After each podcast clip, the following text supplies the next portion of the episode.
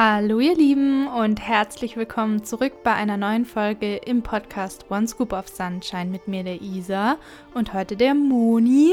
Vielleicht habt ihr sie schon mal gesehen. Auf Instagram ist sie nämlich seit einem Weilchen unterwegs unter dem Namen monkey-mind unterstrich unterstrich, glaube ich. Ja, aber es erwähnt sie auch nochmal in der Folge. Ihr Account ist auf jeden Fall in den Show Notes verlinkt, falls ihr nochmal nach dem Namen suchen möchtet. Und es gibt natürlich wie immer auch ein Teaser-Reel zur Folge. Da ist dann auch ein Bild von ihr und sie ist dort auch verlinkt. Ja, genau. Also ich werde jetzt gar nichts vorwegnehmen. Hört einfach gerne in das Gespräch mit rein. Es, war, es hat wirklich einen riesen Mehrwert. Ich kann es euch sehr empfehlen. Ich liebe es halt. Es ist halt voll meins, das über diese Themen reden. Vor allem auch gegen Ende, auch über Heilungsmethoden. Das ist halt total interessant und sie hat sich total geöffnet. Ich bin mega dankbar und jetzt wünsche ich euch einfach ganz viel Spaß mit dem Gespräch mit der Moni.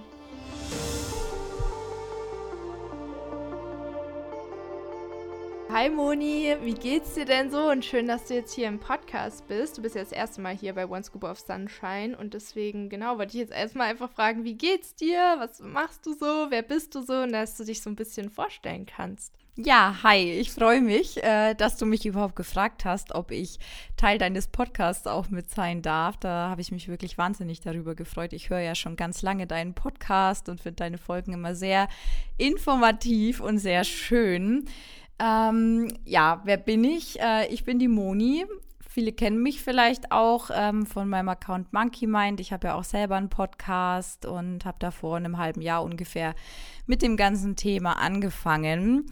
Und ja, was kann ich noch erzählen? Ich bin 30, ich lebe in München, ähm, habe auch ganz, ganz lange Zeit unter einer Essstörung gelitten, schwerpunktmäßig äh, mit der Magersucht und habe mich jetzt eben im vergangenen Jahr da so weit es geht schon ganz gut aus allem herausgekämpft und werde immer stabiler und äh, ja, nehme halt da die Leute auch so auf meinen Weg mit und versuche zu motivieren, dass man aus dem Allen rauskommen kann und ja. Ja, voll.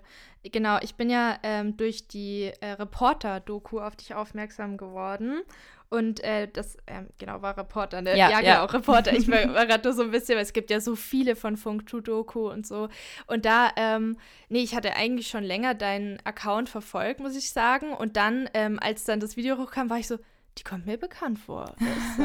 und dann ging es ja um die Körperschemastörung in dem Video. Das äh, werde ich auf jeden Fall in den Show Notes verlinken, falls äh, jemand das anschauen möchte. Und da wollte ich jetzt erstmal fragen, wie bist du dazu gekommen, dann jetzt quasi in, einer, in Form von so einer Doku das zu veröffentlichen? Was hat dich dazu bewegt und wie, war, wie sah da so der Prozess aus? Oh, das ist eine sehr gute Frage. Ähm also klar, ich habe ja, äh, wie gesagt, vor einem halben Jahr eben den Account ins Leben gerufen, weil ich einfach äh, die Leute da auf meinem Weg auch mitnehmen wollte. Und der Hauptfokus lag dann natürlich darauf, äh, meine Geschichte erstmal so zu erzählen und anderen Menschen einfach Mut zu machen, die ähm, auch vielleicht schon sehr lange auch krank sind und oftmals vielleicht auch sehr hoffnungslos sind, dass sie da einen Weg rausschaffen.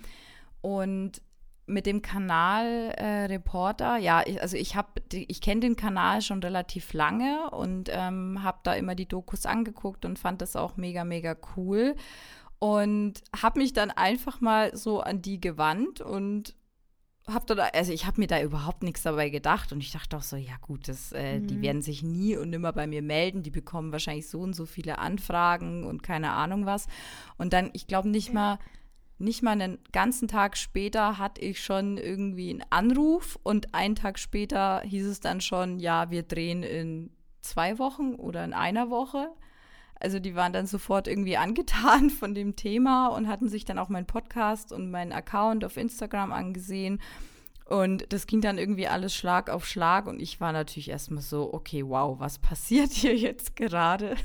Mhm, das ging schnell. Wow, krass. Ja, das ging wahnsinnig schnell und ich hätte auch einfach wirklich gesagt, nie damit gerechnet, dass das überhaupt passieren wird. Mhm. Und hat dann auch echt erstmal riesengroße Angst davor. Ja, die sind ja auch wirklich ähm, zu dir nach Hause auch gekommen und haben bei dir gedreht. Mhm. Das ist ja in der Regel in den meisten Dokus, die ich jetzt so angeschaut habe, so.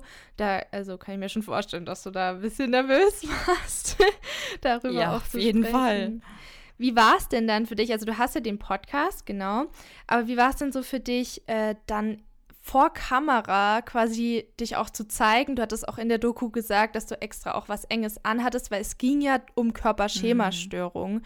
Da dann ja dich so zu zeigen, mit den Menschen darüber zu sprechen, direkt vorm Spiegel neben denen zu stehen und dann wirklich von deiner Geschichte on camera zu erzählen. Also wie hat sich das für dich angefühlt? Ähm, also es war die, wie gesagt, es war ja keine große Zeitspanne zwischen dem Anruf und dem Dreh. Also ich glaube, es war tatsächlich sogar nur eine einzige Woche und nicht zwei. Also es ging wirklich übertrieben schnell.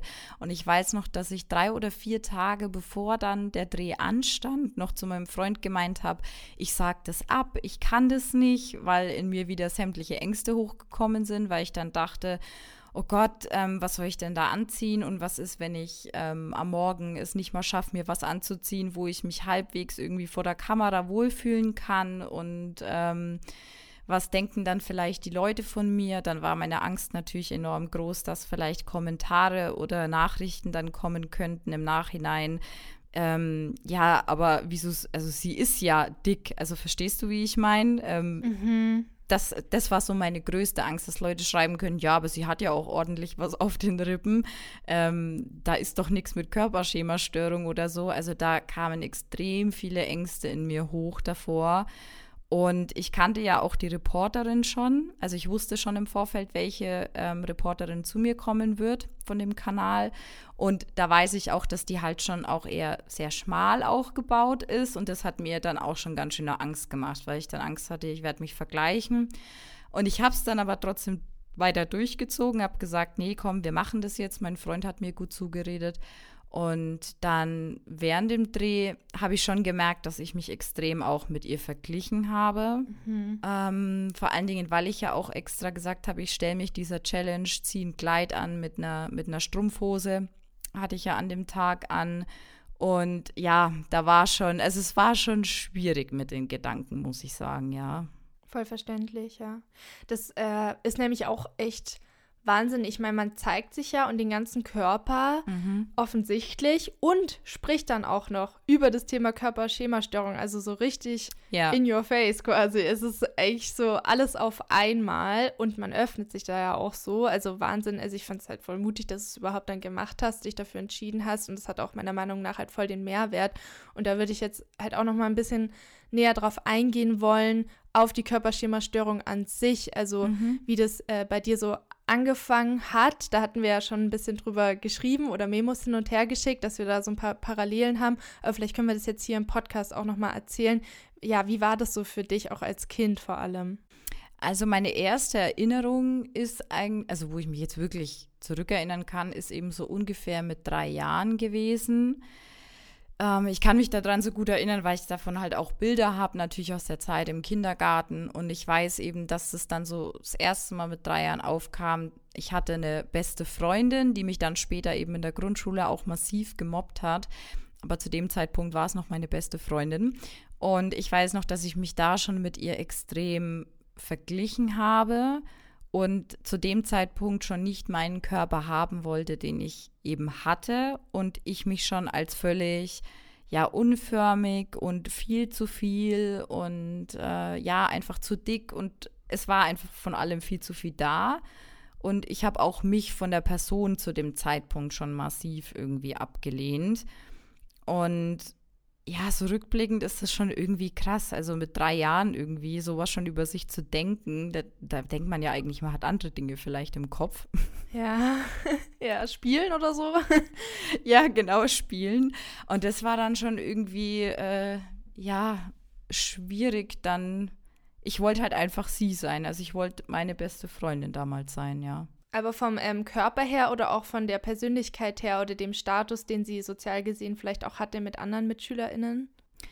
Komplett eigentlich alles. Also ich wollte nie ich sein. Also nicht von der Persönlichkeit. Ich wollte äh, einfach wirklich im Gesamtpaket habe ich mich einfach damals schon abgelehnt. Ähm, sie war auch sehr dominant, muss ich dazu sagen. Sie hat alle so ganz schön gut um den Finger, Finger wickeln können und ähm, ja, hatte immer so das Kommando und war laut und äh, ich war dann eher so klein und zurückhaltend und habe sie einfach um alles beneidet, was sie eigentlich war, was ich in meinen Augen angeblich nicht gewesen bin. Verstehe, okay. Boah, Wahnsinn. Also, das kann ich irgendwie so voll nachvollziehen wieder. Es war auch so, das habe ich dir auch in der Memo erzählt, dass ich was mir auch rückblickend nochmal eingefallen ist, schon in jungen Jahren eigentlich so zum Grundschulalter eher ähm, zum Beispiel auf dem Klo saß und dann äh, sitzt man ja logischerweise recht breitbeinig da und dann gehen die Oberschenkel so auseinander und ich hatte halt immer sehr viele Freundinnen, die sehr spät quasi, was so den Körper anging, in Entwicklungsphasen gekommen sind, in denen ich halt schon früher drin war. Und mit denen habe ich mich natürlich dann verglichen, weil ich dachte, hey, warum haben die so schmale Hüften, ja. so schmale Beine? Bei denen hat sich das alles erst später rausgeprägt, äh, ausgeprägt. Und dann hat es mich natürlich total verunsichert und ich habe mir immer so vorgestellt, also ich saß dann so da auf dem Klo und habe dann halt immer mir so vorgestellt mit der Hand so, okay, das müsste weg und habe da so die Hand schon so hin, so, das müsste quasi ab geschnitten werden, damit es so aussieht wie bei denen. Auf der anderen Seite war mir auch bewusst, okay, ich habe von Grund auf einfach schon breitere Hüften. Es, es würde eigentlich, glaube ich, gar nicht so aussehen. Es ist mir aber erst später bewusst geworden. Damals war das so, okay, das müsste einfach weg und dann wäre es genauso. Und dann wäre ich quasi normal und da dazugehörig, weil ich wirklich eigentlich nur Freundinnen hatte, außer vielleicht eine Person. Aber ich habe mich dann natürlich mit den schmaleren verglichen und dann möchte ich dazu noch sagen, dass zum Beispiel eine Freundin dann im Ausland war, so nach dem Abi, und sie hat sich dann total verändert von ihrem Körper her und hat total die äh, Kurven bekommen, so aus dem Nichts einfach, was man bei ihr jetzt nie gedacht hätte. Und dann ist mir auch so klar geworden, so, krass, okay, ah, also es war einfach schon, ich war so weiter von der Entwicklung. Es gibt verschiedene Körperformen, es kommt auch auf die Hormone drauf an. Aber wer sagt dir das als Kind so? Oder da bist du dir das ja nicht bewusst. So kannst du dich damit irgendwie auch ein bisschen identifizieren? Oder war bei der Freundin, die du hattest, das auch mit, dem, mit der Körperform so ein Thema? Oder hast du da gar nicht so dran gedacht? Ähm, also jetzt, wo ich noch so ganz klein war, ähm, glaube ich, habe ich jetzt noch gar nicht so an sich die Körperform betrachtet. Mhm. Ähm, ich glaube, das hat dann so wirklich erst mit der Pubertät ungefähr angefangen. Ich glaube, davor habe ich einfach immer nur gedacht, ich bin zu viel. Mhm. Und dann, als ich auch so, so 13, 14, ähm, ich war halt auch schon immer so ein Mensch, der immer schon breiteres Becken zum Beispiel hatte. Und einfach ein bisschen, ja, was heißt jetzt nicht, nicht Rundungen, aber ich war halt einfach von der, von der Statur her einfach immer so eher breiteres Becken. So. Und ähm, erst da, so in der Pubertät, hat es dann eigentlich angefangen, ja, dass ich dann eben auch, gesehen ja. habe, dass mein Becken breiter ist, wie bei meinen äh, Mitschülerinnen und dass die eher schmaler sind. Und ich habe das aber also jetzt weiß ich das, dass es halt auch einfach meine Körperform ist und dass diese Körperform nichts damit zu tun hat, dass, dass ich deswegen jetzt angeblich dick wäre oder fett oder keine Ahnung, was ich mir da alles die Jahre eben halt eingeredet habe. Aber damals habe ich das halt komplett so wahrgenommen, dass ich deswegen halt einfach unförmig und äh, anders bin wie die anderen irgendwie. Ja, genau, so war es eigentlich auch. Und was mir auch noch gerade aufgefallen ist, was ich ganz interessant finde, ist, dass ich dadurch, dass zum Beispiel ich mit meiner alleinerziehenden Mutter halt in einer anderen Situation war, in der Wohnung. Die meisten hatten irgendwie Häuser mhm. oder Hausheften. Vor allem die, die halt so schmal waren, dass ich das dann automatisch damit assoziiert habe, okay, wenn du halt auch die Figur hast, dann bist du in Sportvereinen, ja. dann hast du tendenziell mehr Geld, dann hast du eine Familie und dann, ähm, weiß ich nicht, passt du in so schmale Jeans rein, so teure, was weiß ich, Jeans. Und das ist dann für mich so voll das Bild geworden, ja. dass das nur, wenn ich das habe, dann kann ich mich quasi auch aufwerten und bin mit denen auf einer Ebene. Hattest du das Total. irgendwie? Oder? Total, ja, also 100 Prozent. Also ich habe ähm, diese, diese schmale Körperform, die ich mir gewünscht habe, die ich bei mir auch einfach nicht gesehen, nicht gefühlt und äh, die ich vielleicht auch nicht hatte. Ich weiß es nicht, keine Ahnung. Aber ich habe diese schmale Körperform immer mit Erfolg irgendwie auch gleichgesetzt. Also ich habe immer gedacht, wenn ich so aussehe, dann werde ich gemocht, dann werde ich akzeptiert, dann gehöre ich zu den Coolen, weil in der Schule mhm. gibt es ja dann immer so diese, also zumindest war das zu meiner Zeit so. Ich meine, ich bin jetzt fast 31, ich weiß nicht, wie es heutzutage noch ist in der Schule, aber ja. ich glaube, da ändert sich nichts daran, dass es irgendwie immer so diese coole Clique gibt. Und es waren wirklich halt auch immer so Mädels, die eben so extrem schmal waren. Und deswegen habe ich immer gedacht, dann gehört man da dazu, nur wenn man so aussieht und habe das wirklich auf das komplette Leben damit übertragen irgendwie. Es ist total verrückt. Ja, ja, genau, total. Und dadurch ändert sich ja auch irgendwie so das Verhalten, wenn man mhm. dann merkt, da bei mir ist das nicht so und dann irgendwie auch ich habe dann immer so das Gefühl gehabt, ich muss jetzt mit anderen Punkten äh, punkten, irgendwie hier vom Charakter her, aber das war dann komisch und aufgesetzt und insgesamt war es einfach dann ein riesen Struggle. Und ich finde auch, sobald sich so eine Formation gebildet hat, dass du dann halt einfach, ja, die bist, die halt gemobbt wird, dann ähm, ja, fördert das ja auch den Gruppenzusammenschluss von den anderen und die machen dann auch vielleicht manche mit, die dich gar nicht schlimm finden. Das ist dann halt so ein Phänomen, das wir auch in Bio durchgemacht haben, dass wirklich dieses, ähm, ja, dieses, äh, auch in, in Rudeln, dieses eine Tier oder mehrere Tiere, die halt ausgegrenzt werden, ich glaube, nennt man dann so Omega-Tiere, ja, ich bin mir ich nicht sicher, schon. dass das dann den, äh, den Gruppenzusammenhang so ja, äh, fördert und das Alpha-Tier quasi dann auch entscheidet, wer das ist. Ja. Und die anderen gehen dann da mit und wollen natürlich überleben und dabei sein. Und wenn du das halt bist und da bist du abgestempelt, das habe ich lange nicht verstanden, dass es nicht an mir liegt, weil ich dann auch ja nach München gegangen bin und die Schule gewechselt habe und dort wurden mir dann Komplimente gemacht und ich war genau dieselbe Person. Ich war total gemocht, ich wurde total gemocht. Dann dachte ich mir so, Wahnsinn, es lag eigentlich nie an mir. Es war einfach dieser Stempel, den ich hatte. Ist ja total verrückt. Du hattest ja auch einen, ähm, hattest du einen Schulwechsel zum Abi hin oder hast du da irgendwie das auch so erfahren, so durch diese Gruppenwechsel, dass sich da was verändert hat? Ähm, also ich muss bei mir sagen, ich habe dann mit ungefähr, also mit 13 ist ja bei mir dann ungefähr so die Essstörung ausgebrochen. Mhm. Ähm, weil ich dann eben wirklich so überfordert mit meinem Körper und meiner Wahrnehmung war, dass ich dann halt irgendwie einen Weg gesucht habe, um meinen Körper halt zu verändern. Und weil dann natürlich auch die Pubertät angefangen hat und ähm, dann eben, wie gesagt, in der Gruppe dann so die Coolen vorhanden waren, wo ich dann irgendwie erstmal nicht dazugehört habe.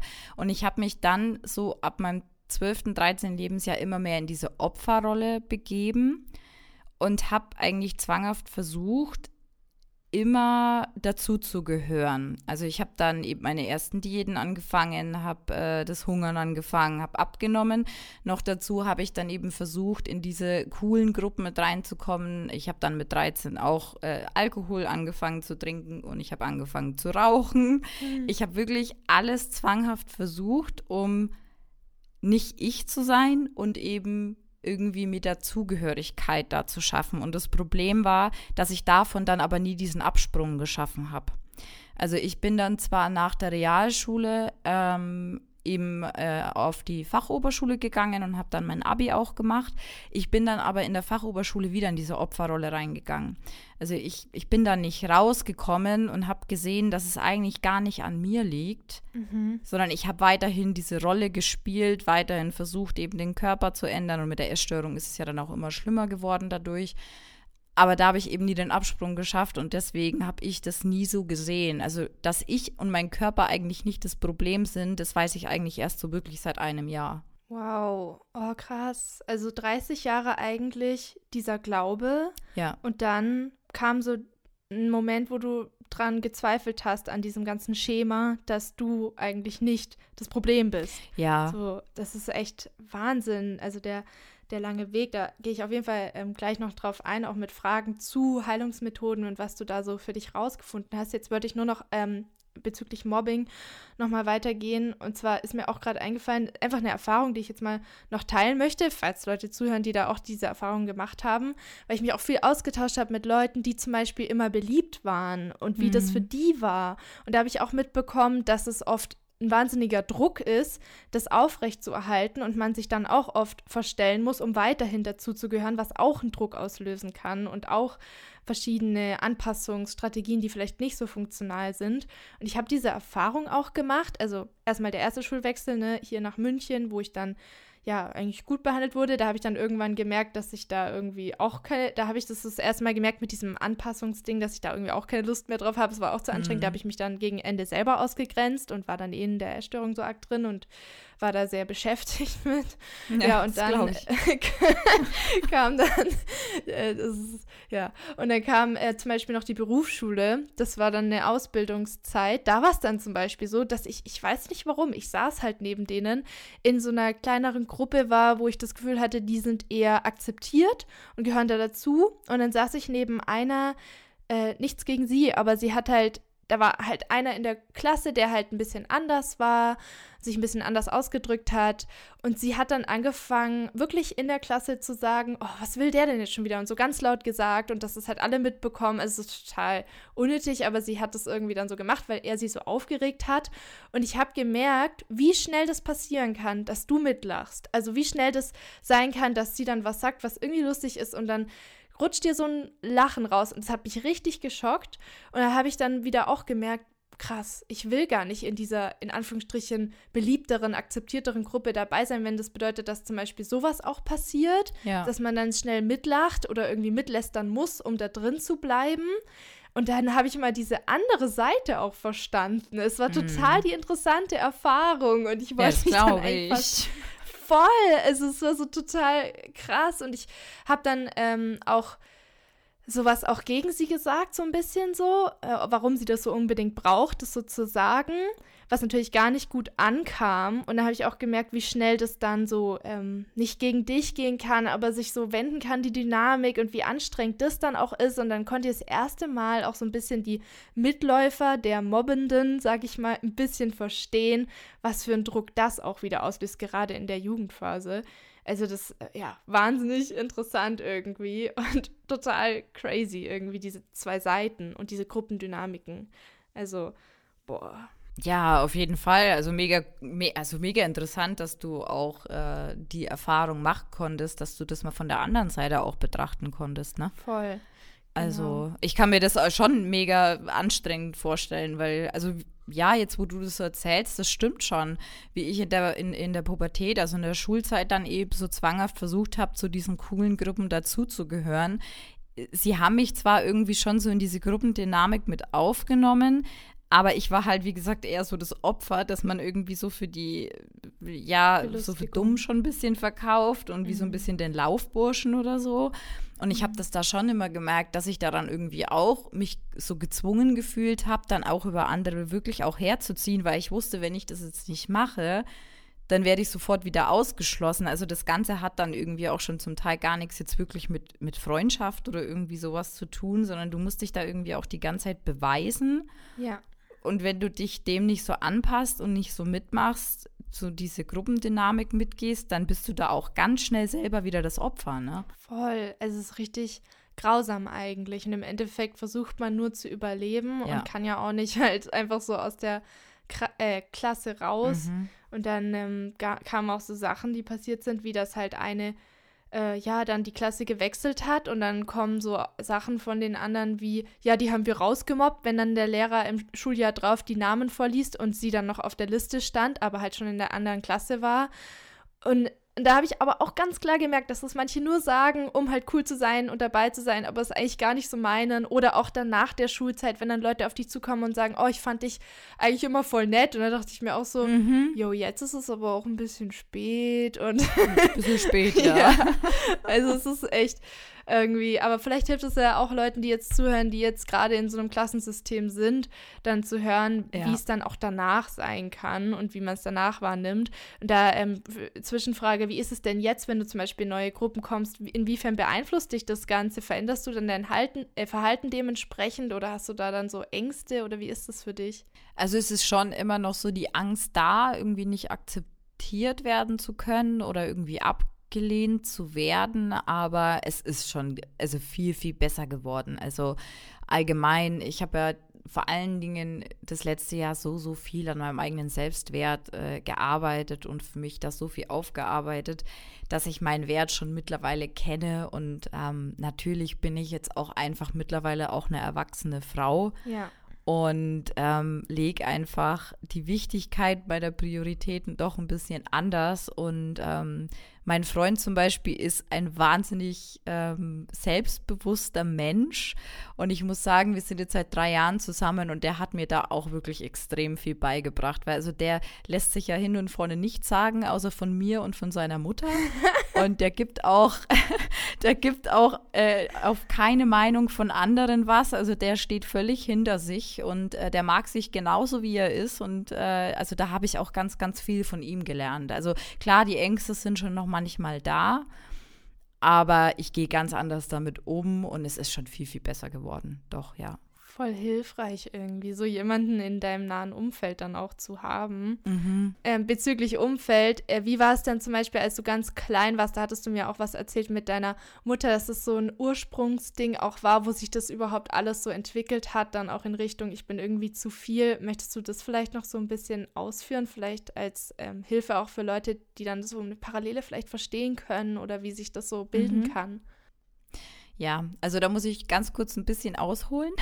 Ja, gerne. Ich hoffe, das ist okay, ja. ähm, weil ich ja all die Jahre, ähm, also ich war ja das erste Mal mit neun Jahren beim Psychiater und habe dann eigentlich ständig von Therapeut zu Therapeut und dann irgendwann kamen ja auch Klinikaufenthalte und so weiter dazu.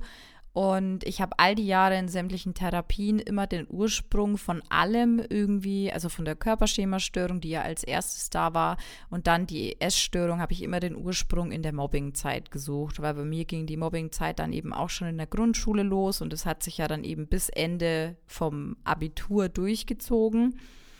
Ähm, und es war immer so für mich so die Schlussfolgerung, daran liegt es, dass ich denke, ich bin zu dick, weil die Kinder und dann später die Jugendlichen haben halt immer gesagt, ich wäre hässlich und ich wäre angeblich fett, obwohl ich halt auch immer total, also ich war halt auch nie übergewichtig oder so, ne? Also das war halt auch einfach nie so, aber die, ich habe mich halt als Opfer gemacht und die wussten das.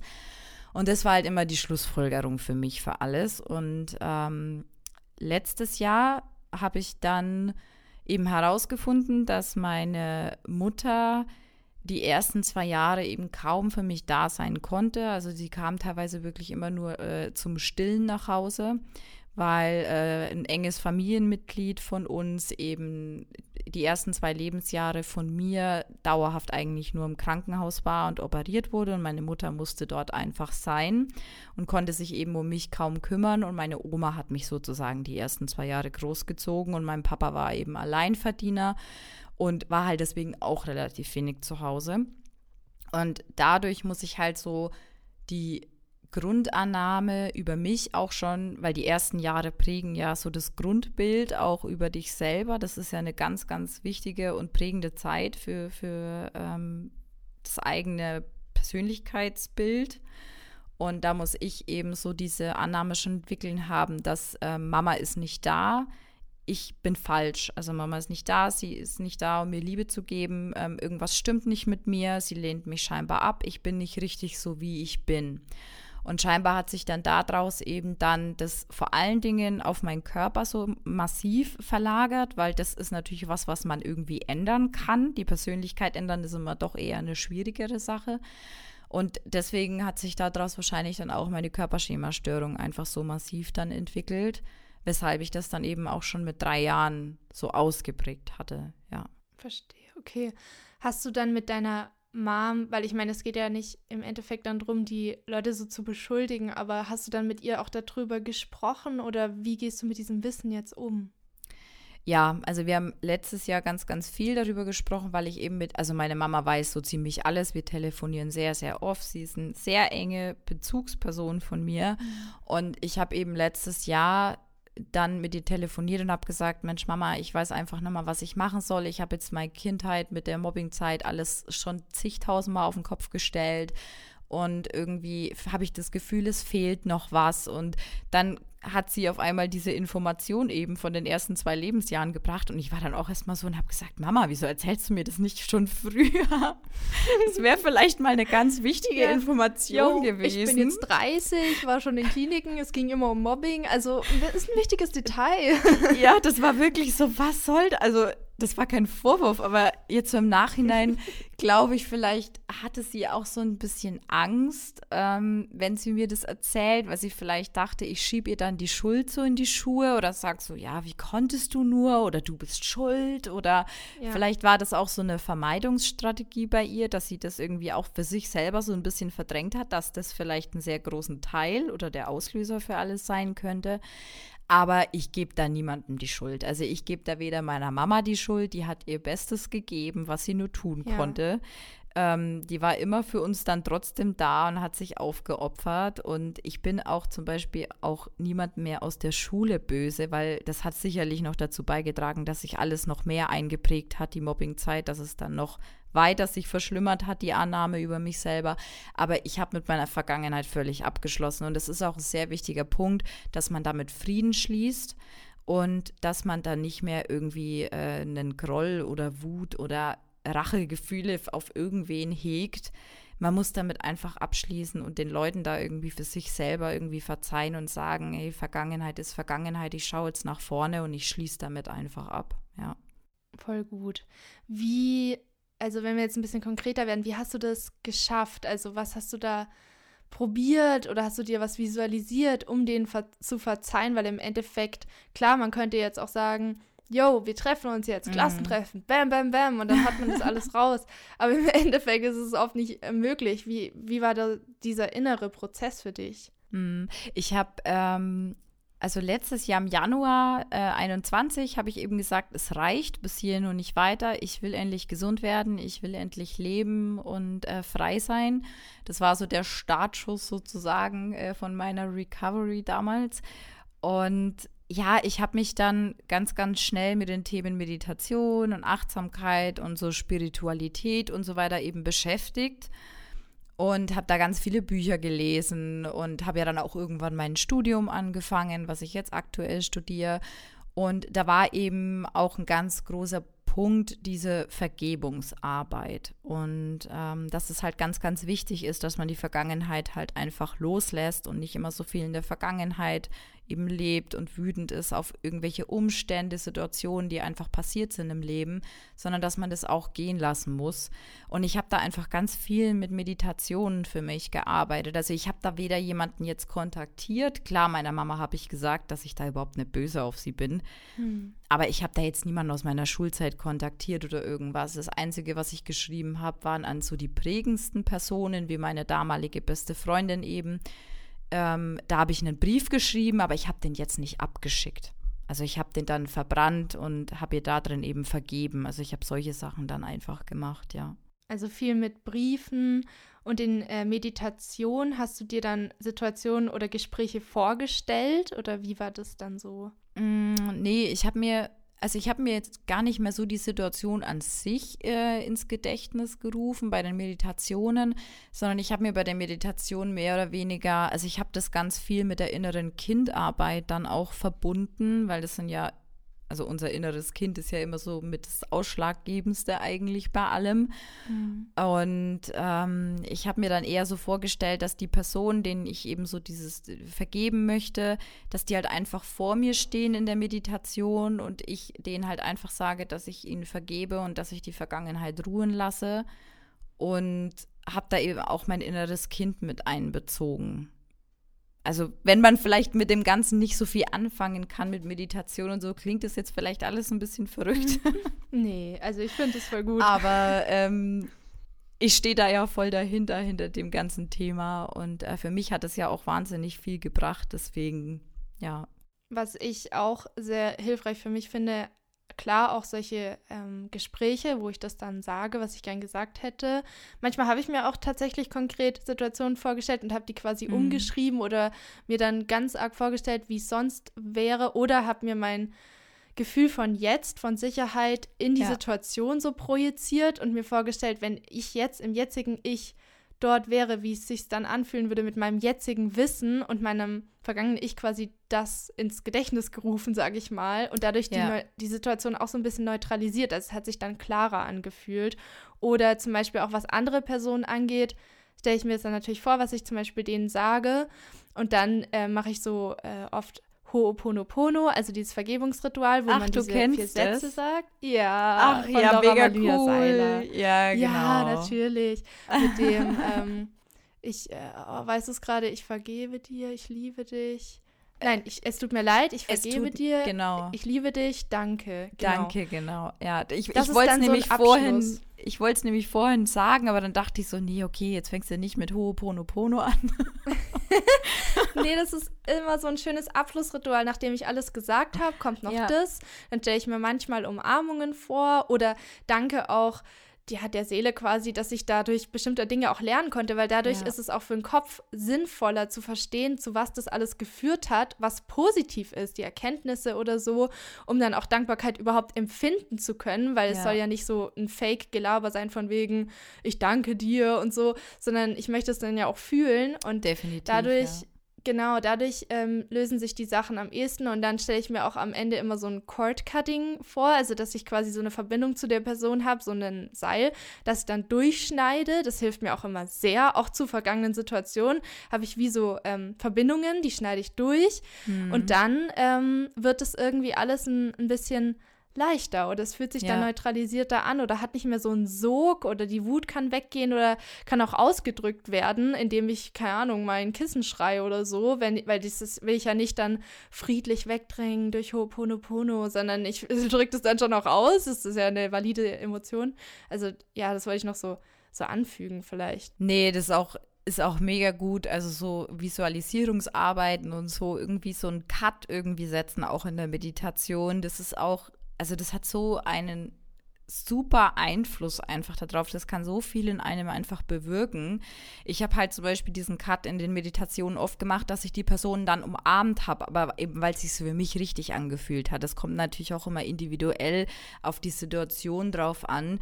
Ähm, wenn man die Person natürlich nicht umarmen kann, kann man sowas zum Beispiel auch visualisieren wie mit diesem Band, was du jetzt gesagt hast, mhm. und es dann eben durchtrennen, diese Verbindung zueinander.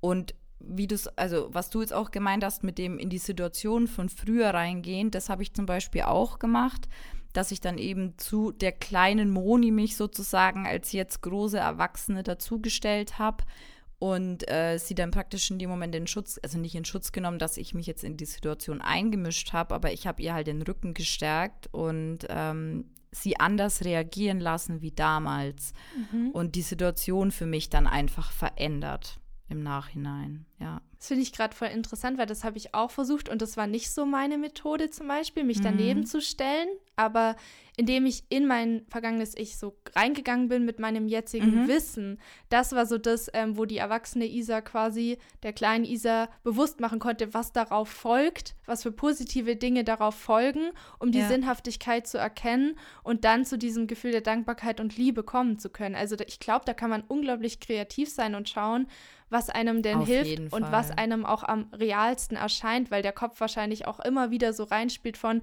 das ist ja nicht real, das stellst du dir jetzt nur vor.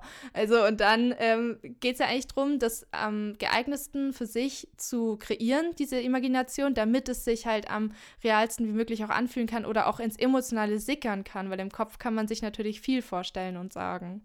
Ja, also man muss da natürlich schon dann dahinter stehen. Also ich glaube, man muss für den Anfang einfach wahnsinnig viel ausprobieren mhm. und gucken, wo fühle ich mich am wohlsten, wo kann ich mich wirklich drauf einlassen und ähm, was nehme ich dann auch wirklich ernst, weil, wie du schon sagst, wenn man dann denkt, so, was soll denn der Quatsch jetzt und äh, hm, ja. jetzt sitze ich hier und meditiere irgendwie irgend so einen Stuss zusammen, mhm. ja, dann bringt es natürlich nichts, ne? Ja.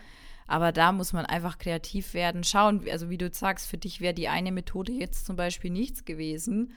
Und ich habe wieder die Leute zum Vergeben umarmt und du hast ein Seil durchgeschnitten. Also ich glaube, da muss man einfach wirklich schauen, was ist für sich selber der richtige Weg und was ist das Beste für einen irgendwie. Oder du hast ja auch die Briefe geschrieben, weil vielleicht ist Imagination ja. auch zu ähm, abstrakt für manche Leute und diese mhm. ist ja nicht so in der Vorstellungskraft, äh, finden sie nicht so dieses Gefühl dann. Vielleicht ist so ein Brief auch nicht schlecht, weil das halt was Physisches ist, was vor einem liegt und irgendwie greifbarer ja. ist oder so weiß ich nicht. Also habe ich mir auch gerade noch gedacht. Ja, also ich finde sowieso immer die Arbeit, alles irgendwie niederschreiben und so weiter, alles irgendwie aufs Blatt Papier bringen. Also das war auch so ein so ein Ding, was ich ganz, ganz viel gemacht habe. Einfach alles irgendwie rauslassen, meine Gedanken und das hat mir zum Beispiel auch wahnsinnig geholfen. Aber da muss man halt auch wieder der Typ dazu sein. Ne? Also ich weiß gar nicht, wie vieles gefühlt hunderte von Seiten ich im vergangenen Jahr irgendwie geschrieben, analysiert und sonst was habe.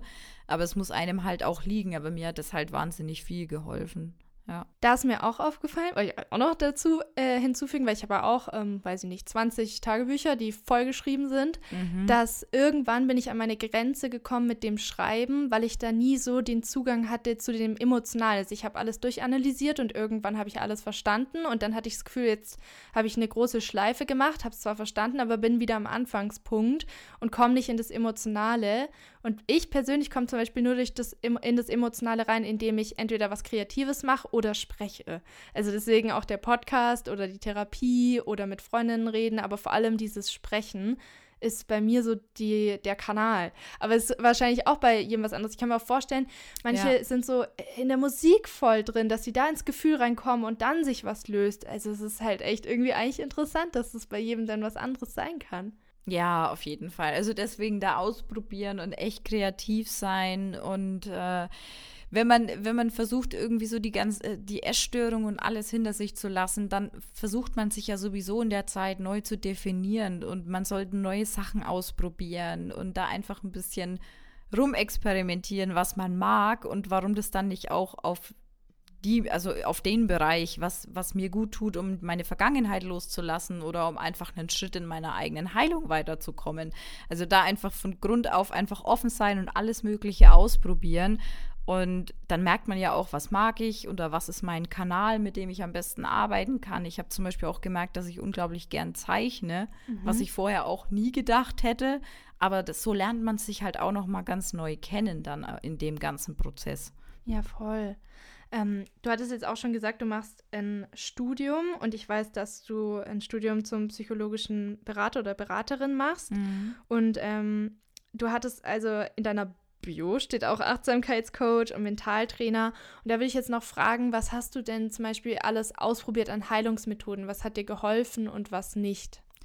An Heilungsmethoden, wie meinst du das jetzt? Also zum Beispiel, ähm, du hast jetzt auch den Achtsamkeitscoach gemacht. Du hast gesagt, Meditation hat dir geholfen. Wir hatten es zum Beispiel auch von Theta Healing. Und da würde ich einfach gerne fragen, was du alles an Mo Methoden quasi ausprobiert hast. An, also Ho'oponopono hatten wir schon. Ob du da noch irgendwas hast, wo du sagst, es hat für mich funktioniert, das könnt ihr mal ausprobieren, so als Tipp vielleicht. Oh je, das Thema ist natürlich sehr, sehr vielfältig, weil ich letztes Jahr wirklich sehr viel ausprobiert mhm. habe. Aber so die, so, also die Grundbasis waren auf jeden Fall schon immer Meditation. Mhm. Und äh, ganz, ganz viel Visualisierungsarbeit habe ich auch gemacht. Also ich habe mir ähm, Anfang letztes Jahr eben auch ein Vision Board dann äh, mehrere Tage lang zusammengestellt.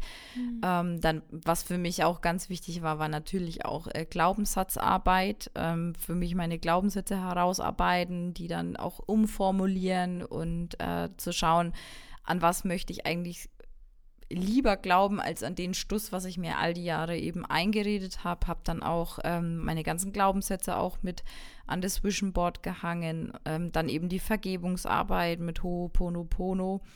Ähm, und was für mich ganz, ganz äh, wichtig war, war eigentlich schon auch die innere Kindarbeit. Ja, also ich musste äh, mit der kleinen Moni sozusagen mich ganz, habe ich mich eigentlich täglich äh, irgendwie verbunden und wenn es nur zwei, drei Minuten war, weil das eigentlich so der größte, verletzlichste Anteil in mir ist. Und diese innere Kindarbeit, das war schon für mich so das, was am meisten auch in mir einfach auch gelöst hat. Und was ich auch noch gemacht habe, ist ähm, EFT. Sagt dir das was? Ja, mit dem Tapping. Mhm. Genau, mit dem Tapping, ja. Also da muss ich sagen, das habe ich ganz, ganz viel zur Gefühlsregulation vor allen Dingen auch benutzt, um meine Gefühle wieder ein bisschen runterzufahren. Und ähm, das fand ich auch noch sehr hilfreich. Und natürlich Atemübungen mhm. in sämtlichen Varianten. Also ich habe so wahnsinnig viel ausprobiert.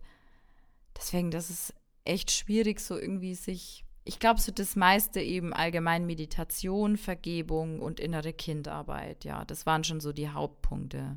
Okay, cool. Ja, ist vielleicht auch eine Inspiration, nochmal ähm, was auszuprobieren. Genau, EFT ist für die, die es jetzt nicht kennen, so eine Tapping-Methode, wo man klopft auf bestimmte Körperstellen. Und ich glaube, es ist doch so, dass man dann an emotionale ähm, Situationen denkt, die sich vielleicht nicht so gelöst haben und durch das Klopfen da dann bestimmte Gefühle auch neutralisieren kann oder bearbeiten kann. Würde ich das so, ist das so richtig definiert? Ja, also es geht zum einen um die Neutralisierung der Gefühle, genau. Und ähm, ich glaube auch, um einfach den Energiefluss in deinem Körper wieder besser herzustellen, weil man geht da, glaube ich, auch immer so ein bisschen von einer Blockade im, im, im Körper auf, mhm. äh, aus. Und äh, man tappt da ja immer so ungefähr drei bis vier Runden. Also das ist natürlich auch alles individuell. Und tappt dann immer sozusagen zu einem Thema, was gerade für, für, für, für dich in dem Moment einfach belastend ist, um da einfach diese emotionale Spannung wieder rauszunehmen. Und mir hat es halt gerade in dem Prozess der Zunahme letztes Jahr extrem geholfen. Also auch dann in Verbindung eben damals mit dem extremen Hunger und so weiter. Da hat mir EFT einfach wahnsinnig viel gebracht, um meine Gefühle auch einfach wieder ein bisschen in einen guten Fluss zu bringen, sozusagen. Ja. Okay, und ähm, genau, jetzt hast du gerade extrem Hunger erwähnt und die Zunahme. Jetzt kommen wir wieder ein bisschen mehr zum physischen, zum körperlichen Teil der Heilung. Wie war das so, so für dich, diese Erfahrung? Hattest du schon lange extrem Hunger? Wie hat sich der bei dir geäußert? Hunger- und Sättigungsgefühl? Wie war das bei dir ganz individuell? Also rückblickend habe ich schon ganz, ganz, ganz, ganz lange extrem Hunger ähm, eigentlich verspürt. Ich wusste nur halt einfach nicht, und ich glaube, das geht ganz vielen so, dass es diesen extremen Hunger gibt. Ähm, ich dachte immer all die Jahre, ähm, wenn ich eben eigentlich, also für mich waren das damals dann immer Essanfälle eigentlich.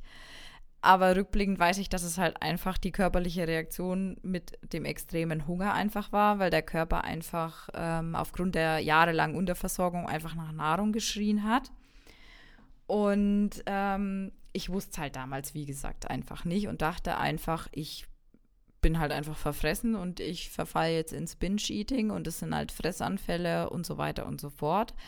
Und letztes Jahr, Anfang des Jahres, habe ich mich dann halt eben, wie gesagt, ganz viel eingelesen, informiert über, wie werde ich gesund und was kann ich machen und hier und da. Und bin dann auch natürlich zwangsläufig auf das Thema extremer Hunger gestoßen. Ja. Und dann hat das natürlich auch alles Sinn gemacht. Und dann habe ich ihn auch äh, wirklich dann zugelassen, weil ich einfach auch so einen massiven Leidensdruck letztes Jahr, Anfang des Jahres hatte, dass ich gesagt habe, mir ist langsam alles scheißegal. Ähm, es gibt, wenn dann nur noch den Weg nach vorne und nur noch gesund werden. Ich will einfach so definitiv nicht mehr weiterleben. Und habe es dann zugelassen und es war natürlich sehr beängstigend. Ja. Du kennst es ja auch. Und ja. Ähm, ja, einfach war es definitiv nicht, natürlich nicht. Auch die Zunahme, der Körper verändert sich. Ähm, man hat natürlich auch Wassereinlagerungen, ähm, Verdauungsprobleme, man hat noch kein Hunger- und Sättigungsgefühl, gerade am Anfang. Aber ich kann halt immer wieder sagen, ich spreche da ja auch ganz viel in meinem Podcast und auf meinem Instagram-Account drüber, dass wir unserem Körper da echt vertrauen können.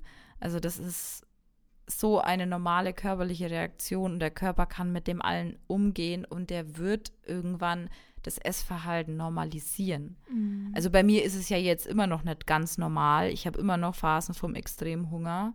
Ja. Aber es ist natürlich schon viel, viel weniger als jetzt vor einem Jahr.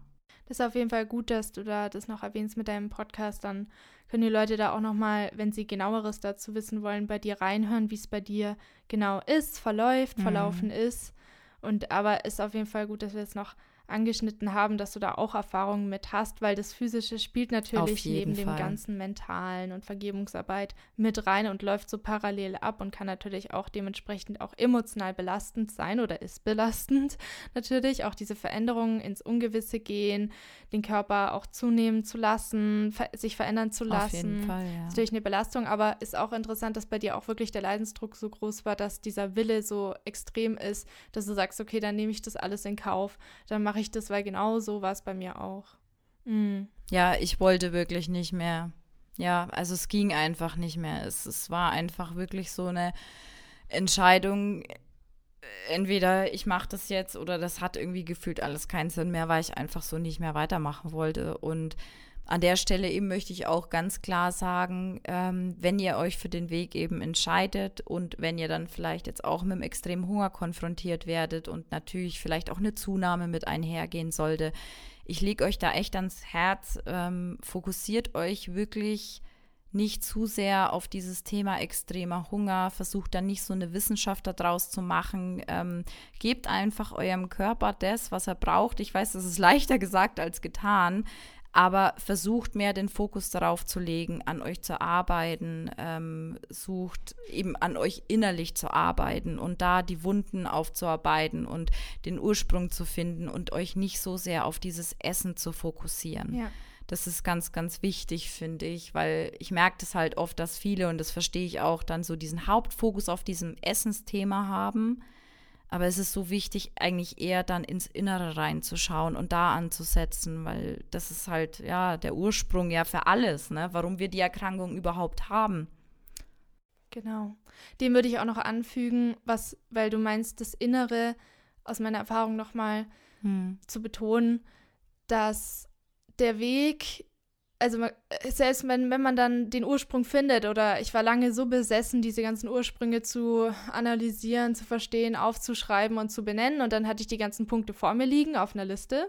Immer mhm. wieder habe ich diese Liste geschrieben und habe dann gemerkt, es geht kein Weg vorbei äh, in mich rein, in die Gefühle reinzugehen, in den Schmerz reinzugehen. Ja. Auch wenn du das Gefühl hast, okay, du sitzt am Badezimmer, Badezimmerboden und es zerreißt dich schon wieder, du hast einen Nervenzusammenbruch. Äh, andere Menschen funktionieren irgendwie weiter und du sitzt hier und es zerreißt dich und du hast das Gefühl, du überlebst diesen Schmerz nicht. Da kann man natürlich auch wirklich mit Hilfe von einem Therapeuten, der Therapeutin machen. Es ist halt irgendwie, damit sich das wirklich langfristig löst, ja da geht irgendwie kein Weg vorbei, weil sonst rennt man, auch wenn man alles verstanden hat, den Ursprung alles und das mit dem Essen gelöst hat, den Extremhunger, sonst rennt man immer vor diesem Schmerz weg. Ja, und das ist doch auch keine Fall. schöne Existenz, in stetiger Angst vor dem Schmerz zu leben, anstatt sich nee. damit zu konfrontieren und die Angst davor auch zu verlieren. Und das habe ich dann ja. auch gemerkt, weil viele dann so sind, oh, du hast es mit dem Essen hinbekommen, das normales Essverhalten. Ja, aber dieses, dieser Schmerz ist immer noch da und da bin ich letztes Jahr oder vorletztes Jahr drauf gekommen, okay, es, ich vermeide immer noch. Ich, gehe, ich, ich pendle da drum herum, indem ich in meinem Kopf bleibe, im Verstand und das alles verstehe. Also das ist nochmal ein wichtiger, wichtiger, riesenwichtiger Punkt. Definitiv. Also klar, das, das habe ich auch definitiv damit natürlich auch vorhin gemeint, dass wenn genau. wir an uns arbeiten und äh, eben in unserem Inneren versuchen, Dinge aufzulösen und zu erkennen, dass wir auch wirklich die Gefühle annehmen und diese zulassen und diese auch rauslassen, weil das ist ja auch alles nur eine Schutzstrategie, immer die Gefühle zu verdrängen und runterzuschlucken und dann kompensieren wir das eben zum Beispiel mit der Essstörung all die Jahre, um auch diese Gefühle nicht an uns ranzulassen. Und diese Gefühle Gefühle müssen definitiv raus. Also Gefühle müssen immer aus dem Körper raus, gerade negative Gefühle. Das ist so, so wichtig, dass man einfach Gefühlsregulation auch für sich lernt, ja. Also das ist super, dass du das jetzt auch nochmal so gesagt hast, ja. Weil was sonst meiner Erfahrung nach an die Stelle kommt, wenn man es nicht macht, sind dann zum Beispiel Angstattacken, Panikattacken, ja. depressive Schübe, weil diese Gefühle sind aufgestaute Energie wirklich und es macht sich dann anders bemerkbar oder man rutscht in eine andere Sucht oder der, die Gefahr für einen Rückfall ist riesig und Heilung ist halt nun mal nicht nur dieses, ich sitze meditativ da und mache mir ein Räucherstäbchen an und dann gehe ich da ja. ganz elegant durch. Nein, es ist wirklich heulend im Bett liegen, nicht schlafen können, äh, ja. in oh Kissen Gott, schreien, im Wald schreien, das Gefühl zu haben, man bekommt keine Luft mehr vor Schmerz. Es ist messy, es ist anstrengend, es ist intensiv. Es ist super anstrengend, ja. Also Aber wirklich. was am Ende steht, ist die absolute Freiheit. Weil stellt euch mal vor, ihr hättet keine Angst mehr oder lauft nicht mehr nur ständig vor Schmerz weg. Wie befreiend ist das, dann keine Angst ja. mehr vor sozialen Situationen zu haben, vor anderen Situationen, weil man lernt, damit umzugehen, Gefühle auszudrücken.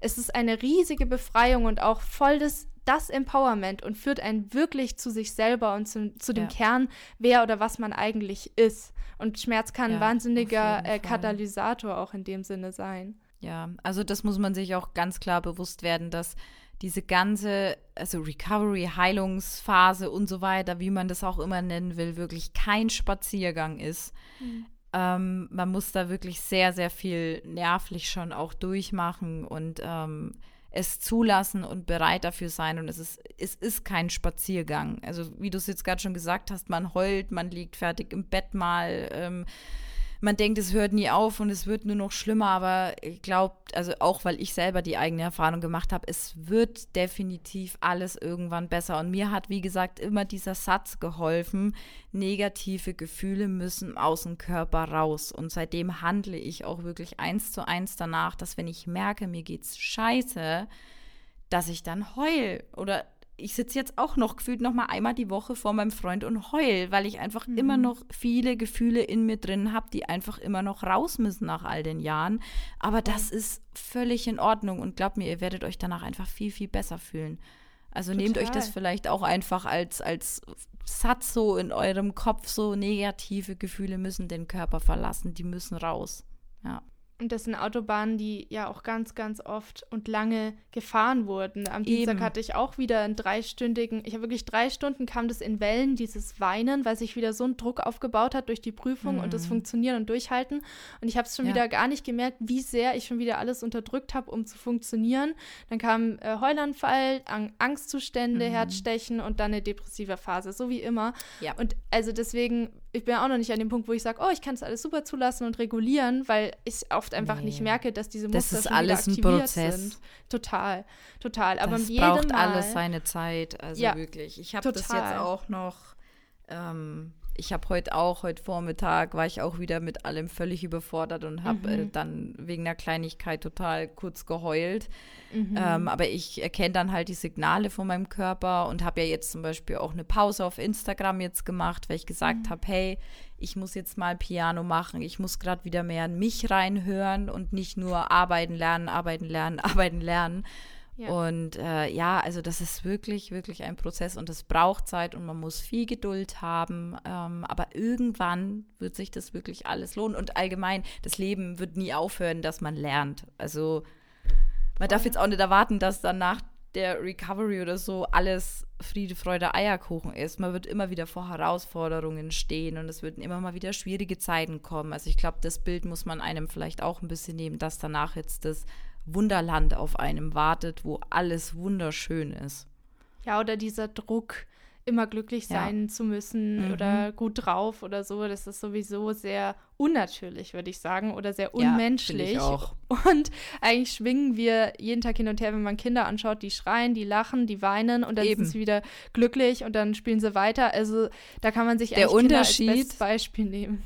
Ja, der Unterschied bei Kindern ist halt nur nicht, dass die in den Gefühlen nicht stecken bleiben. Das machen wir mhm. Erwachsene halt. Die Kinder, die haben halt dann ein Gefühl, die wollen jetzt zum Beispiel irgendwie eine Schokolade, dann heulen sie kurz und dann zwei Minuten später springen sie wieder draußen im Garten rum und sind glücklich mit ihrem Spielball oder so, keine Ahnung. Voll. Also die bleiben halt in diesen Gefühlen nicht drin. Und das verlernen wir halt im Laufe unseres Lebens, weil wir uns irgendwie zusammenreißen müssen in der Schule oder unsere mhm. Eltern sagen uns, stell dich jetzt nicht so an und heul jetzt nicht. Oder das sind ja dann auch wieder so Überzeugungen, ich darf es nicht ausleben, ich darf es nicht rauslassen.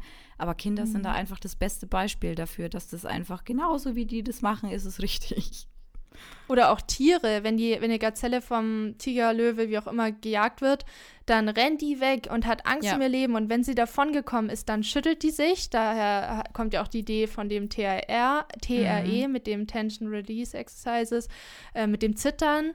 Und dann geht es wieder weiter. Dann fressen sie wieder und das Leben ja. geht halt wieder weiter. Und Ganz so ist halt genau. halt diese Emotionsregulation und die ist halt bei uns ähm, in der Gesellschaft noch ein etwas dysfunktional, würde ich jetzt mal behaupten. Ach, Aber wir ja, können es hinkriegen ja.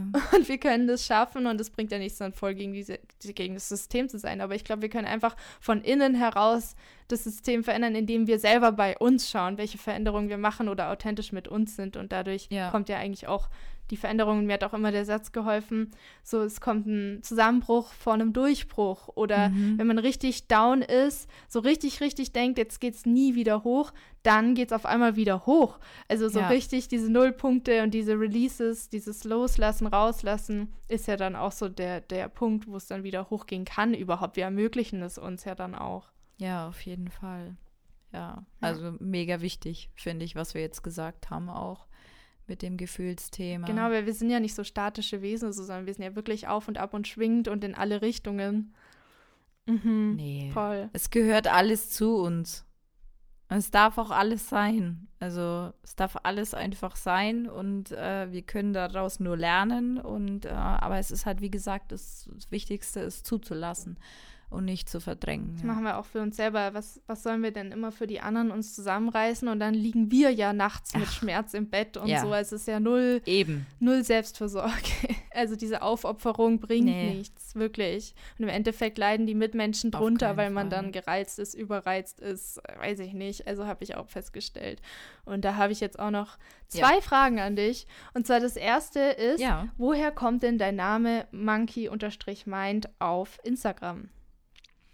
Ähm, de, auf den Namen bin ich äh, durch mein Studium gekommen. Und zwar, äh, Monkey Mind kommt ja auch so aus dieser äh, ja, spirituellen äh, Richtung, ähm, in die Achtsamkeitsrichtung und so weiter. Monkey Mind heißt ja eigentlich nichts anderes wie Affengeist. Und ähm, ja, das bedeutet eigentlich mehr oder weniger, dass unser Geist neigt halt dazu, eigentlich ziemlich unruhig zu sein. Und äh, jeder kennt es, glaube ich dass äh, der Gedanke immer von hier nach da und zu dem Thema und wieder zum nächsten Thema und einfach, dass der Geist sehr unruhig ist. Und eben durch Meditation, Achtsamkeitspraxis und so weiter können wir eben lernen, unseren Geist eben zu beruhigen und ähm, dass einfach unser Nervensystem dadurch beruhigt wird und man diesen Monkey Mind in unserem Kopf sozusagen ein bisschen ruhig stellt. Und ich fand diesen Namen damals eigentlich ganz cool. Mhm. und ganz passend. Und dann habe ich den damals einfach genommen. Und äh, seitdem gehört er irgendwie zu mir und ich mag ihn eigentlich ganz gerne. Ich finde, es passt auch gut, weil ähm, M-O-N und dann in Mind ist ein I wegen Moni. also da habe ich mir auch gedacht. Sti ja, stimmt. Da ist der Name ja sogar drin. Also passt richtig gut. Das ist mir ja noch gar nicht aufgefallen, Mensch. ja, das, da habe ich sofort so dran, dran gedacht. Ähm, ja. Also, und die, genau die zwei. Ah, was ein Zufall. Also, ein Zufall. Also, nee, Spaß. Da habe ich jetzt noch die zweite Frage. Und zwar, die frage ich eigentlich jeden, der mit mir im Podcast ist. Und zwar, wenn du eine Sache oder mehrere Sachen ja. an der Welt verändern könntest, was wäre das? Also, wenn ich eine Sache auf dieser Welt verändern könnte, dann wäre es, glaube ich, der Hass unter den mhm. Menschen. Ja, auch, ja. Ich finde es ganz schlimm. Also vor allen Dingen, ich will dieses Thema jetzt eigentlich ungern ansprechen, aber nur ganz kurz, vor allen Dingen seitdem diese ganze Corona-Thematik bei uns im Land ist. Ich finde diesen Hass unter den Menschen und diese Hetze gegenüber jeden, ich finde es einfach nur noch ganz, mhm. ganz schlimm. Also ich weiß nicht, ähm, ob ich da die Einzige bin, die das sieht, mhm. aber ich denke mir mal, wieso muss man jeden Menschen verurteilen für irgendwas oder kritisieren oder schlecht machen? Jetzt auch im Social-Media-Bereich. Wieso muss man jemanden mit Absicht beleidigen? Wieso gönnt man niemandem mehr was? Also ich finde das, das wäre wirklich sowas, was ich mir wünschen würde, dass anders wäre, dass einfach mehr Akzeptanz untereinander ist und äh, man jeden leben lässt und seinen Standpunkt vertreten lässt, der er hat und ähm, ja, einfach friedlich miteinander umgeht. Ja. Also das wäre, glaube ich, so mein größter Wunsch, wenn ich hier was verändern könnte, ja. Sorgt halt voll auch für so Separation, so dieses, ich habe eine andere Meinung als du, bam, ja. und dann Projektion auf den anderen oder die andere. Und glaubst du auch, dass es halt auch aus diesem Mangelbewusstsein entstammt, dass wir halt denken, ja, wenn du das hast, dann nimmst du mir was weg oder dann kann ich das auch nicht haben und deswegen gehe ich jetzt so gegen dich? Ja, also ich bin, ich bin eigentlich meistens der Meinung, dass wenn Leute immer so gegen andere schießen und hetzen und beleidigen und so weiter, dass da eigentlich meistens irgendwie Neid oder halt, wie du sagst, ein Mangel dahinter steckt, ja.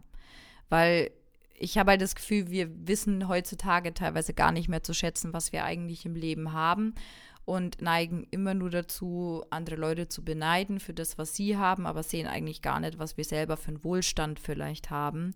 Und ich glaube, aus diesem Mangelgefühl kommt oftmals dieser vielleicht teilweise schon Hass auf manch andere Personen und man gönnt denen nichts mehr. Also ich glaube schon, dass es ein ganz, ganz großer Teil mit dazu beiträgt, ja. Ist ja auch dann dieses Monkey Mind, was dann sagt, oh, ich brauche mehr und optimaler und noch mehr optimieren und weiter und höher ja, und so. Genau. Also da hilft vielleicht auch wieder dieses, was du schon gesagt hast, mit dem mehr ähm, ins Innere wiedergehen, ins Gefühl, in auch dieses gemeinschaftliche. Dankbarkeit auch. Dankbarkeit, praktizieren. Genau. Ne?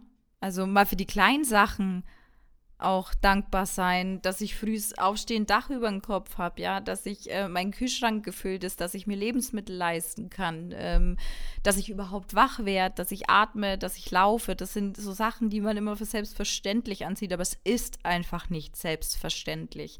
Und trotzdem jagt man immer danach, irgendwie mehr Geld zu haben, noch eine größere Wohnung zu haben, ein Haus zu haben oder keine Ahnung, immer andere Leute zu beneiden. Mhm. Anstatt das zu sehen, was man eigentlich selber hat, ja. Und das, da kann man den Monkey Mind im Kopf eben auch ganz gut äh, trainieren durch solche Methoden, um da vielleicht auch ein bisschen mehr, ja, Dankbarkeit und äh, Akzeptanz dafür zu bekommen, ja. Oder auch Ruhe in den Alltag, ja. in dem diese kleinen ja. Sachen halt zählen und dann ist es nicht mehr so hetzig oder selbstverständlich alles, sondern ja, das ist natürlich ja. leichter gesagt als getan. Ich falle da auch durch die ganzen Ablenkungen voll oft raus und merke dann wieder, wenn es viel zu spät ist und bin schon Klar. wieder so, gehe dann raus spazieren und bin so, fokussier dich jetzt auf die Blume, schau sie dir an, wie schön sie ist.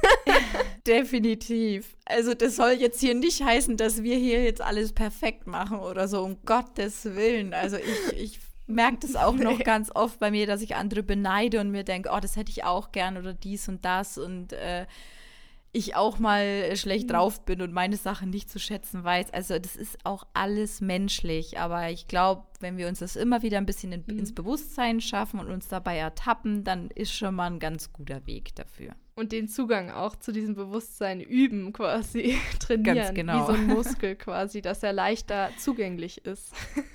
Ja. Ja, voll schön. Oh Mann, da waren so viele wichtige Punkte da drin irgendwie. Ja, also, finde ich auch. Voll. Ich liebe es, mit dir zu reden irgendwie, weil es geht in so ganz interessante, krasse Richtung. Also vielen Dank für das Gespräch. Ah, super, super gerne. Ich habe mich mega gefreut, dass ich heute mit dir diese Folge aufnehmen konnte. Also äh, ja, super spannend mhm. einfach. Und ich finde toll, über was wir jetzt alles auch gesprochen haben, wie sich das Gespräch jetzt auch so ein bisschen entwickelt hat. Also mhm, ja, ich bin gerade, ich bin gerade, dafür bin ich gerade dankbar. Ich auch, auf jeden Fall. Jetzt gerade ist die Dankbarkeit. Ich kriege auch voll Gänsehaut irgendwie, es ist so ganz, ganz, ganz schön, in, in was für einen Zustand es einbringen ja, kann. Auf jeden Fall. Wahnsinn. Vielen ja. Dank. Ja, dann ja, bis bald. Und vielleicht hören wir dich ja mal wieder hier. Und äh, alles, alles Liebe dir. Danke dir. Ciao. Ciao. Vielen Dank auch an dieser Stelle an Moni nochmal. Danke an euch alle fürs Zuhören. Hoffentlich hatte es den versprochenen Mehrwert, den ich am Anfang im Intro angekündigt habe.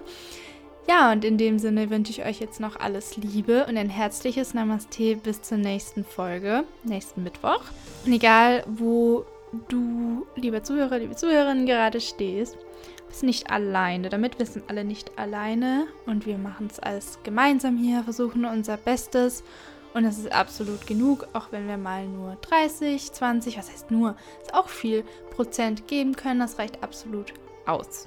Also dann, bis zum nächsten Mal. Alles Liebe, eure Isa.